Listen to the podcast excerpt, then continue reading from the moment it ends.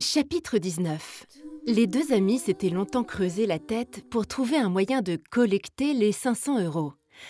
Les voleurs en herbe qu'ils étaient avaient par trop de principes pour se livrer à l'acte.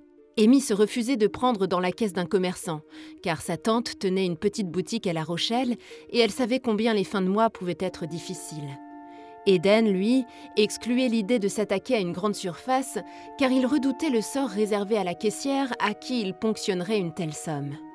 Ils avaient passé en revue nombre d'alternatives, plus ou moins farfelues, quand il évoqua l'amende que s'était prise sa mère deux jours plus tôt.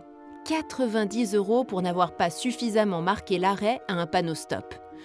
Excédée, elle avait qualifié cela de vol devant les agents, manquant de peu l'outrage. Voler des voleurs leur vertu s'en accommoderait bien.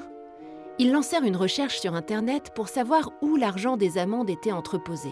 Ils furent déçus d'apprendre que les contraventions de nos jours étaient essentiellement payées par virement ou timbre-amende. On pouvait bien sûr les régler par espèces au trésor public, mais cet argent était remis à un guichetier. Il serait bien sûr tenu pour responsable si un trou venait à dévorer son fonds de caisse. Amy pensa alors aux eurodateurs que son père détestait. Du racket organisé, d'après ses dires. Ils auraient bien moins de scrupules à voler une machine. Ils se documentèrent à nouveau sur la toile. C'est fou ce qu'on pouvait y apprendre. Il semblait par exemple qu'ils n'étaient pas les premiers à avoir pensé truander ces appareils. Un eurodateur pouvait contenir 3 000 à 5 000 euros en période faste. De quoi susciter des vocations. Et même au sein des agents de collecte eux-mêmes. Ces derniers, souvent de simples employés municipaux, avaient mis en place d'ingénieux procédés pour détourner une partie des fonds. Ils égaraient leurs clés à dessin, plaçaient des morceaux de carton pour dérouter les pièces vers le fond de la machine plutôt que dans la caisse, quand ils ne trafiquaient pas tout bonnement le logiciel des comptes.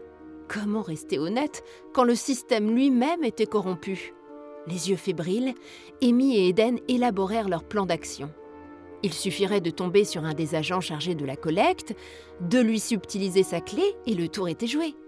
Mais en fouillant un peu, ils réalisèrent qu'il était impossible de connaître à l'avance le jour et l'heure de passage. Il changeait tout le temps. Et quand bien même ils auraient un coup de chance, que ferait-il de 500 euros en pièces de monnaie? Les rapporter à la banque pour les convertir en billets Cela les rendrait suspects. Et ils doutaient que la médium au tarif exorbitant s'accommode de toute cette ferraille. Non, il fallait une idée plus simple, avec un minimum de dommages collatéraux.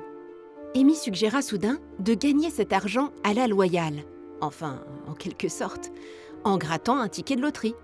Il y avait un buraliste à Préau, le village d'à côté. Elle s'y rendrait en vélo, enfilerait l'anneau et passerait derrière le comptoir pour dénicher un ticket gagnant. Son expression triomphale ne dura qu'un temps, celui de consulter les forums sur Internet. Il s'avérait qu'il était impossible de prédire si un ticket était gagnant ou perdant, à moins d'en gratter la partie nul si découvert, qui, comme son nom l'indiquait, rendait tout gain caduque. Il y avait bien une machine que la Française des Jeux avait mise en place pour scanner les tickets. Elle indiquait immédiatement si oui ou non le joueur avait été chanceux, ainsi que le montant du gain. Cela empêchait aussi les buralistes peu scrupuleux de truander leurs clients, en leur annonçant des gains minimes ou nuls pour mieux les empocher derrière. Ça arrivait souvent, à en croire les forums. Cet outil pourrait s'avérer très pratique pour localiser un ticket à fort revenu.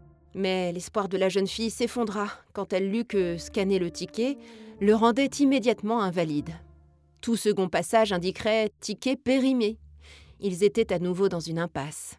Décidément, ils n'avaient pas les idées claires. Leur esprit était bien trop accaparé par leur future tournée dans la caverne d'Ali Baba.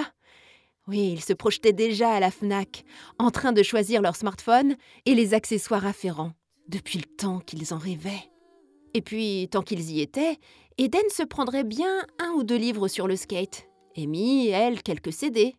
Ces considérations revenaient sans cesse interférer avec leurs recherches, si bien qu'ils finirent par laisser tomber.